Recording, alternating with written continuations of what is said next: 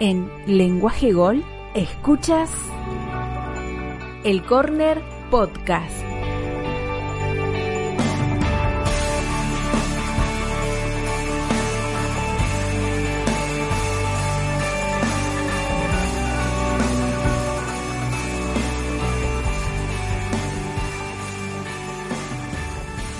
Hola, buenas a todos, bienvenidos de nuevo a Lenguaje Gol. Nosotros somos El Corner y una semana más vamos a hablar sobre lo que ha deparado la Liga Santander en esta jornada. Conmigo, como siempre, Raúl Villena. Raúl, ¿qué tal?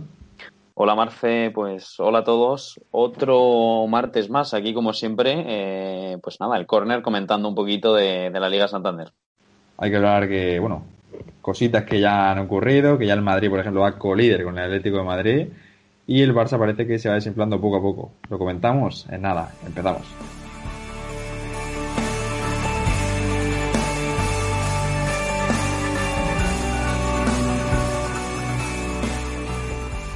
Bueno, eh, que la gente recuerde, como siempre, que tenemos un teléfono habilitado para cualquier duda, sugerencia o mensaje que nos queráis enviar.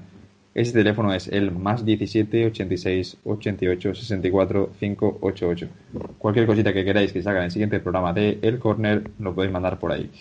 Bueno, Raúl, vamos a comentar si quieres los primeros los, resultados de esta jornada, ¿no? Jornada eh, 14 en la Liga, para algunos 12, eh, el de Madrid a 12 partidos nada más, pero bueno, eh, realmente, como pone ahí, jornada 14 en la Liga, vamos a comentar lo que ha, lo que ha deparado. Empezaba la jornada el mismo viernes con ese Athletic Club de Bilbao 2 Hueca 0. Se decidía el partido de minutos finales y el Hueca, la verdad, que para mí se llevaba una merecida, una inmerecida, mejor dicho, derrota del nuevo Somamés. Eh, seguía la jornada con ese Atlético Madrid 3, el segundo, que lo comentaremos ahora, y que igual de aquí sale el jugador de la jornada de Raúl, no se sabe. Raúl. Pues yo creo que la gente ya sabrá quién es, pero muy probablemente que salga de aquí. Hombre, eh, se puede cantar por dos porque uno hizo dos goles y otro hizo dos asistencias, así que bueno. Claro. La gente Sí, ya sí, puede, puede plantear quién es. Sigue la jornada con el Barça 2, el Valencia 2, empate en el Camp Nou, que la verdad, para mí fue un partidazo, que el Valencia, que lo comentaremos luego también como tema del día, pese a los problemas que tiene, hizo un gran partido y bueno, tiró de garra, coraje y todo lo que tenía para empatar a un Barça que está en, hora- en horitas bajas. A las seis y media jugaba el Osasuna contra el Villarreal, que perdía 1 a 3. Villarreal, que bueno, eh, tras empates y parecer que estaba estancadito, vuelve a la senda de la victoria y Gerard Moreno se eh, proclama eh, Pichichín solitario con 8 goles de la Liga de Santander. Así que bueno, tenemos un nuevo Pichichín de la Liga, así que mucho, mucho que hablar también de este Villarreal. Y bueno, también a las seis y media se jugaba ese Levante 2, el Real Sociedad 1, una Real que parece ser que está también en hora baja, no, no funciona el equipo. Eh, de, de ese gol no milagroso de William José para clasificar al conjunto Churri Urdín, parece que no, no consigue carburar en Liga y ya suma bastante jornadas sin, conocer la victoria. Me parece ya son más de 5 y las últimas dos jornadas son derrota. 2-1 entre el Barça la pasada jornada y ahora 2-1 entre el Levante. Así que se enfrenta a un pequeño match de equipo de, de Manol que eh, esperemos que solucionen rápido. Eh, a las 9, el partido, del bueno, el último partido del sábado, eh, se saltaba con empate entre Sevilla y Real Valladolid, que bueno, el Real recordemos que hace poco dijimos que podía salir a, a flote, pues nada, sigue en descenso y empata contra el Sevilla. Y, y nada, es que realmente lo empató en el 87, así que bueno, esperemos que, que salga de la zona baja. El Celta, que bueno, yo creo que hay que hablar de esto, Raúl, ahora hablaremos del tema del día, porque es que el Celta, para mí, ha pasado de ser el equipo más plano de la liga a ser el más divertido. El Chacho Cudet, ¿no? Nosotros nos hablamos Sí. al chachismo. Eh, le gana 2-0 al Alavés y la verdad un partido muy muy bueno de Brian Méndez, muy bueno de Diego Aspas también, que está siendo el jugador referencia en el Celta de Vigo. Así que bueno, sigue, sigue su senda en, en la liga y Yaso se coloca a, un, dos, a dos puntos, no iba a decir uno, bueno, son dos puntos al final, del, eh, de Europa League. Así que, joder, está ¿no? desde la parte baja, Tremendo. la parte de Sí, sí, sí. descenso, a colocarse ya cerquita de, de la parte europea. Eh, Granada ganaba el 2-0 al Betis con dos goles tempraneros de soldado y el Betis parece que no levanta cabeza. ¿eh?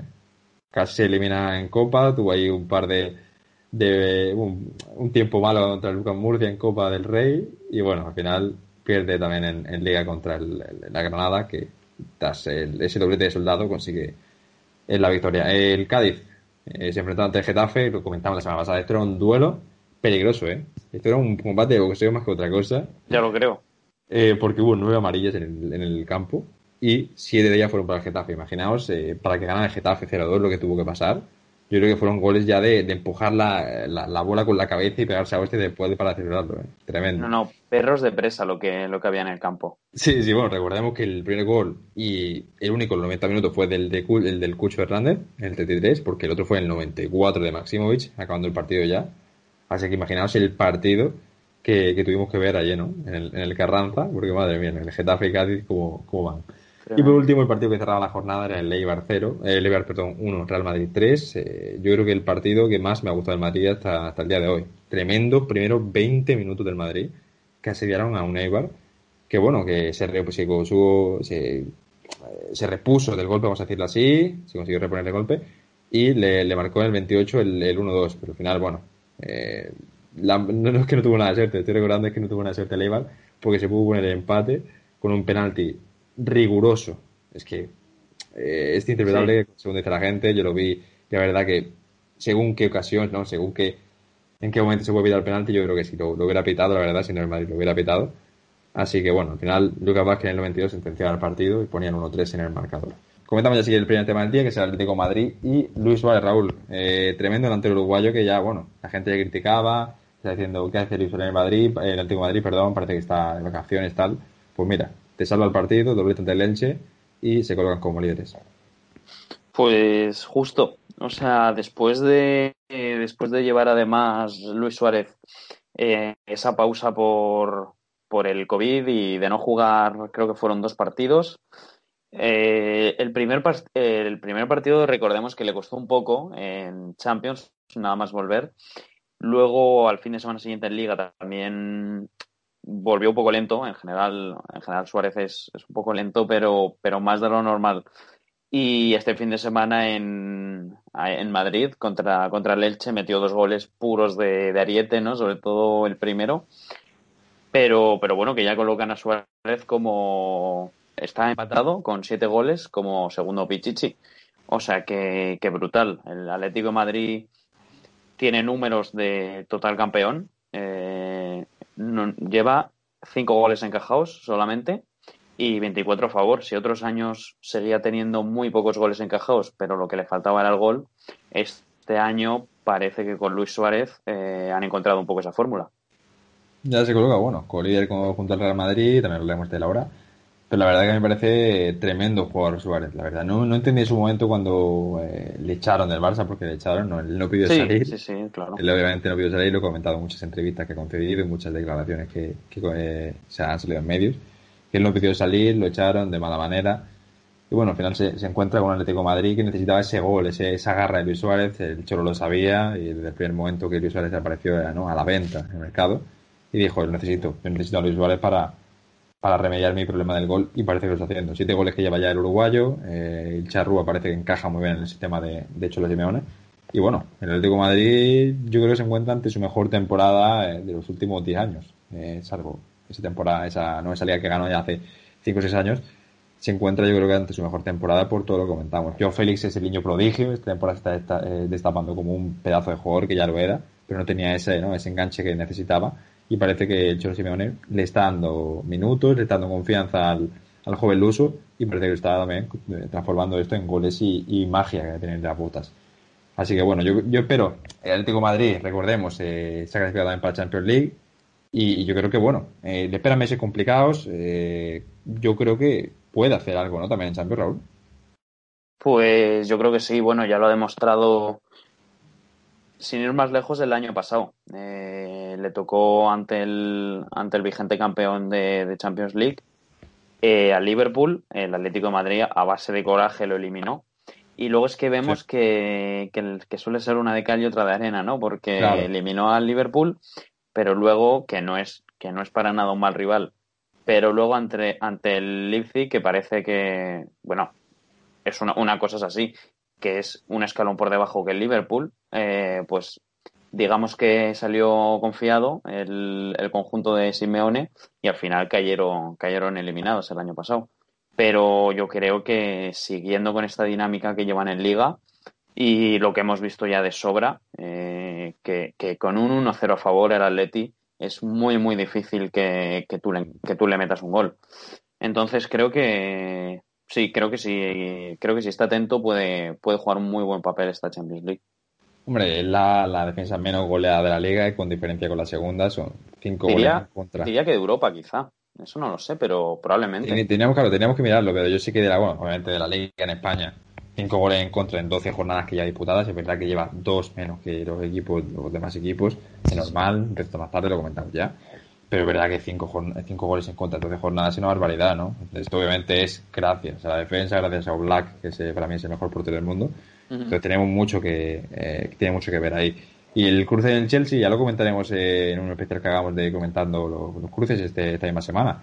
Pero bueno, básicamente el tema de, del Chelsea, gran partido, pero creo que los del Cholo tienen una ventajita, ¿no? Al final el Chelsea Sí. eh, con Fran Lampard está bastante bien, está en auge, parece que eh, carbura, pero yo creo que el Atlético de Madrid en- a este nivel, hablamos de que este- se encuentre, ¿no? Cuando se enfrenten, porque no se enfrentan hasta el 23 de, de febrero eh, por primera vez sigan a este nivel y podamos ver un gran partido que nos brinden lo del Cholo. y- en- Seguro. Bueno, primero es en, en Madrid, luego ya en, en Londres, así que veremos a ver. Bueno, sí hay que hablar del, del Atlético de Madrid y hay que hablar también del Real Madrid, el otro, el otro colíder, porque tremendo partidazo se marcaron allí en Eibar. Eh, para mí, el titular de, de este Real Madrid ahora mismo es eh, cómo tiran del carro Benzema y Modric. Increíble, ¿eh? Increíble. Sí. Nada nuevo, por otra parte. Claro, también, también.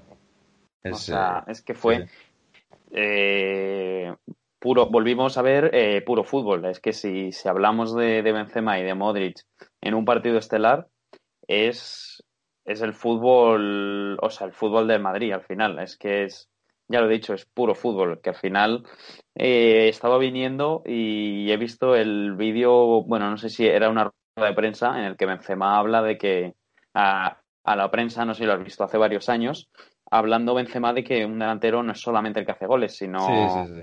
es, es famoso, tiene varios años, sino que él concibe delantero como el que asiste, el que juega para los demás, el que abre espacio, el que juega para el equipo, pero no necesariamente mete goles, y Benzema mete muchos, pero no solo se dedica a meter goles como puede ser, Claro. por ejemplo, Luis Suárez, ¿no? Más Claro, un delantero totalmente distinto.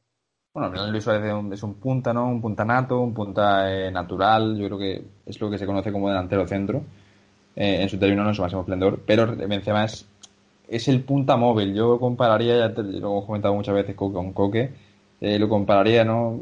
La persona que más se me asemeja es Firmino en el, en el Liverpool.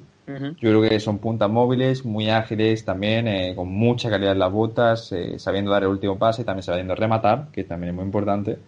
Así que yo creo que lo asemejaría a Firmino en Liverpool. Pero también lo que comentas es eso, que Benzema no es un, un jugador que siempre esté arriba, ¿no? Lo vimos también, lo hemos visto ya muchos años, eh, bajar a defender, bajar a, a recibir incluso en su propio campo, que eso hoy día eh, de un delantero centro es, es jodido de ver, ¿no? Hablando de los 4-3-3 que están de moda ahora, ¿no? Con los carrileros y demás, los 3-5-2.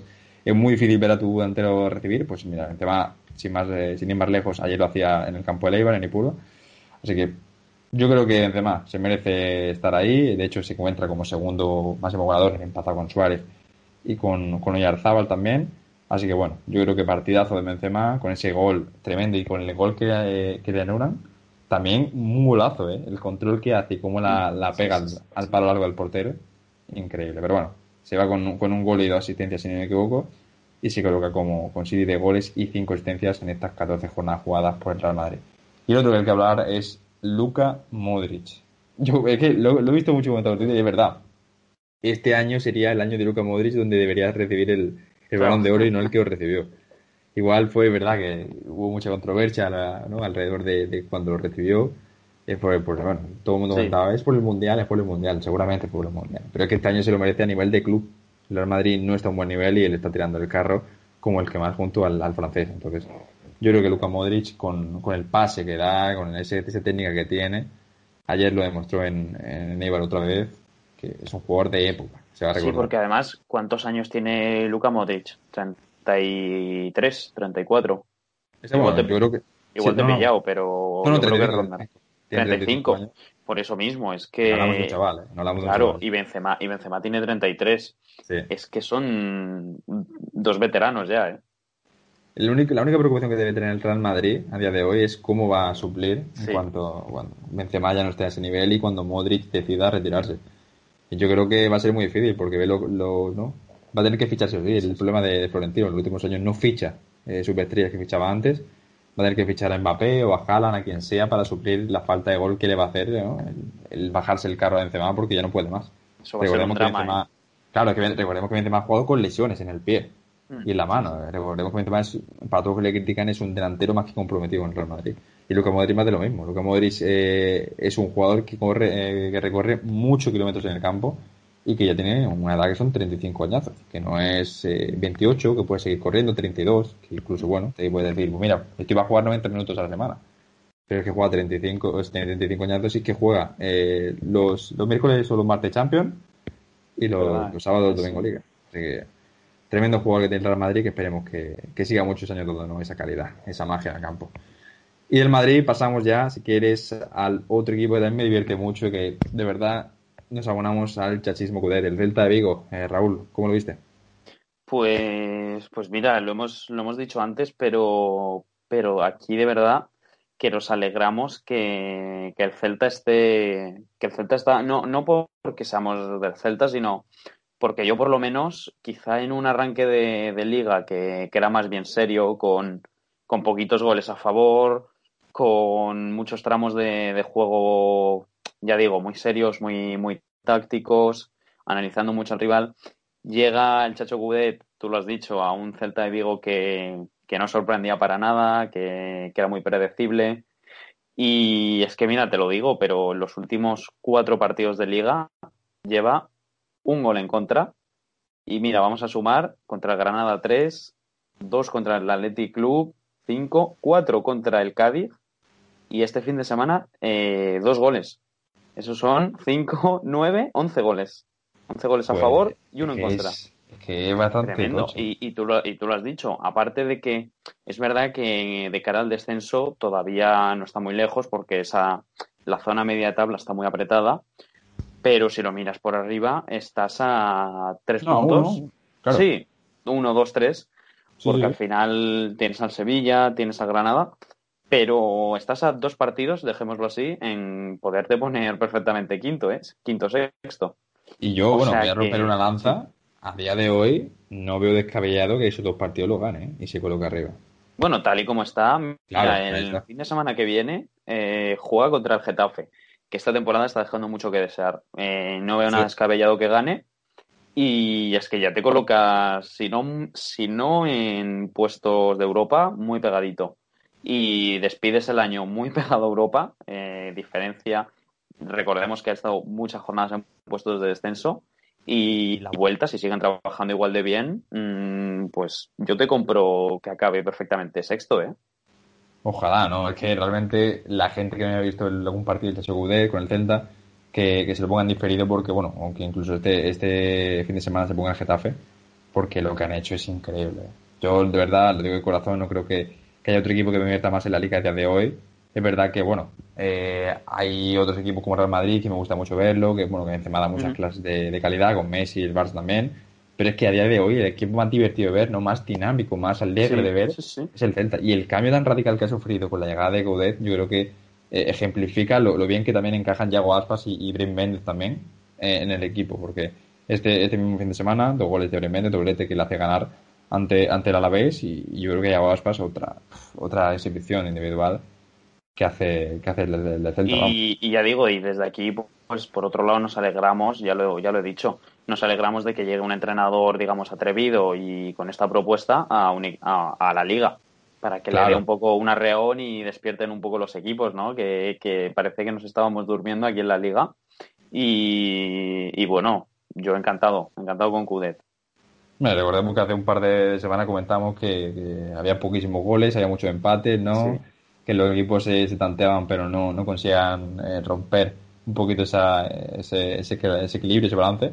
Y bueno, parece que el Chacho es el único que se atreve y con qué recompensa, ¿eh? Los últimos cuatro partidos, cuatro ganados, y se coloca con lo que he comentado, a, nada de Europa. Así que bueno, esperemos que el Chacho siga así, que nos dé esas alegrías, porque aquí todos somos del Celta, hay que decirlo. Aquí todos somos de, todos los equipos, ¿eh? Pero sí, sí, sí. que más nos divierta, el que más nos divierta somos lo que el, nuestro, nuestro equipo número uno. Sí, porque hace, hace dos semanas dijimos que, éramos del Cádiz. Sí, bueno, ver. La gente sabe aquí, eh, criticamos y hablamos por parte iguales. Es normal, joder. Al final no, estamos en un programa de, de, de, tulia, de debate, de información un poquito también. Así que bueno, aquí la gente sabe que somos del Getafe porque nos gusta que peguen ahí pataguitas. El Cádiz más de lo mismo. Nos gusta ese, ¿no? ese sentimiento aguerrido del... También somos del Celta, ahora. Claro, del Celta porque nos, nos divierte y nos gusta cómo juega. Y así que el Chacho Cudé ya tiene un, dos seguidores más y seguramente vaya, vaya que, que sí lo va a agradecer. Eh, bueno, pasamos del Celta de Vigo a otro equipo que, bueno, yo creo que es todo lo contrario, un fútbol un poquito alegre y una situación que no, no todos los equipos la desearían, yo creo que ninguno. El Valencia. Hablamos del, del Valencia de Gracia, un entrenador eh, para mí top 6-7 eh, de la liga, un entrenador muy bueno, que se ha encontrado con una situación muy difícil de revertir, una situación que nadie quiere tener en su club, que es esa, ¿no? De tener tu presidente en contra, de, vender a tus jugadores, eh, tus mejores jugadores por nada menos. Cuando hablamos de, de Parejo, de Coquelán, hablamos de, tener que, bueno, tirar de plantilla, tirar de filial, más que otra cosa, porque recordemos que el Valencia no tiene jugadores apenas, si se lesionan, tiene que tirar del filial.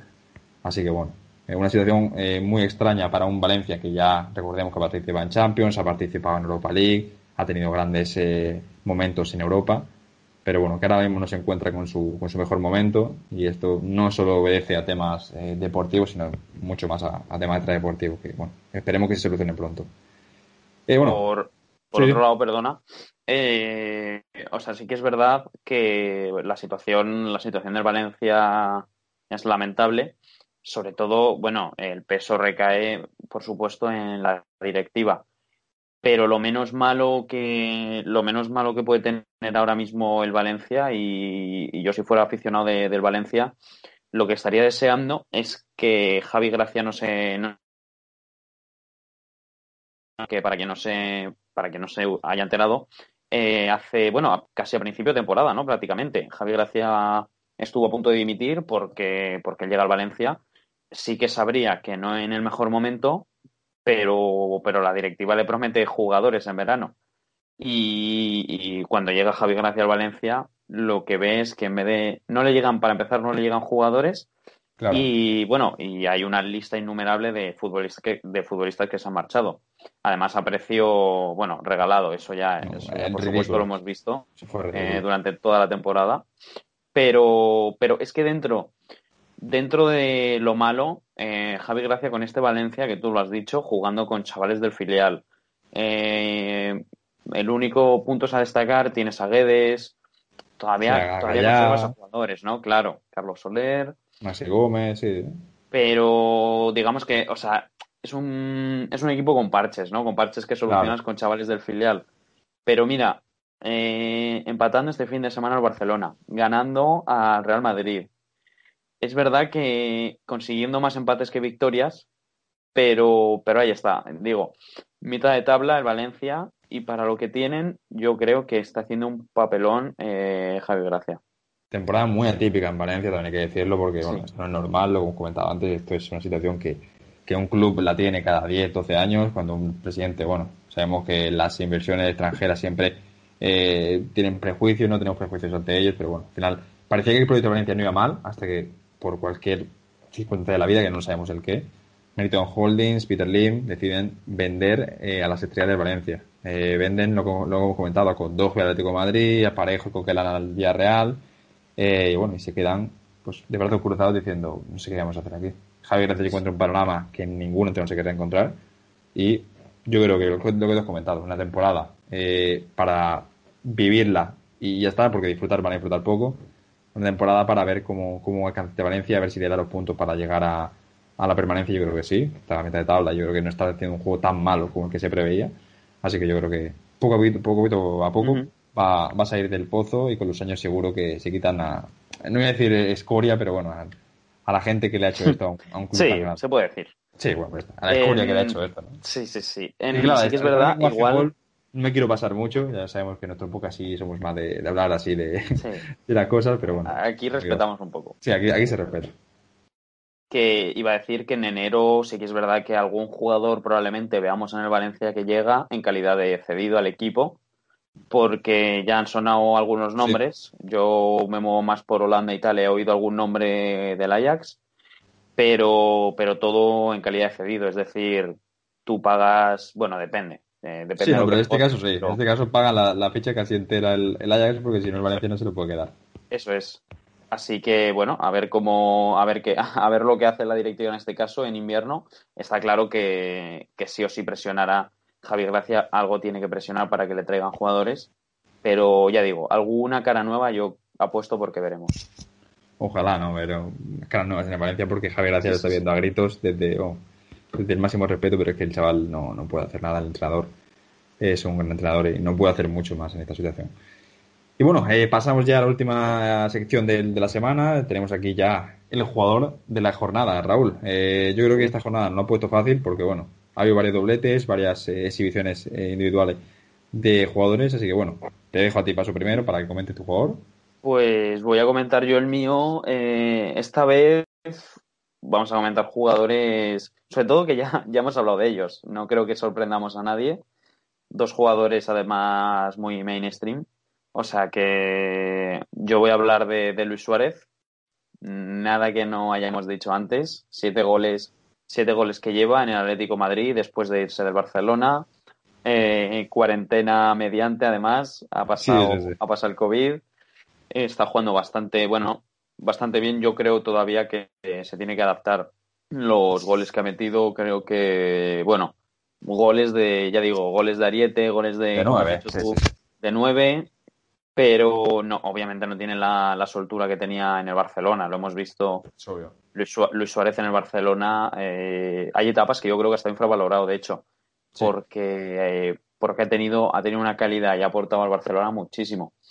Pero, pero bueno, esta jornada por lo menos yo me voy a quedar con él y con su doblete. Sí, yo creo que es una gran jornada para Luis Suárez, que bueno, va poquito a poquito eh, tapando bocas, reivindicándose con el club colchonero y parece que bueno, que la cosa va para arriba.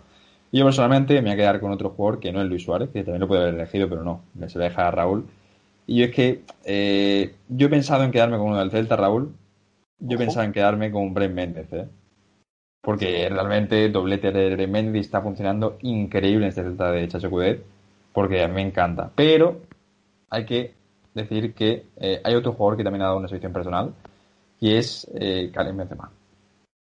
O sea que te quedas, con, te quedas, con, dos. Sí, bueno, voy a quedarme con Benzema más que con, con ah, Benzema eh, ha dado dos asistencias eh, tremendas y ha hecho un golazo, que la gente que me ha visto le invito a verlo porque es un tremendo golazo.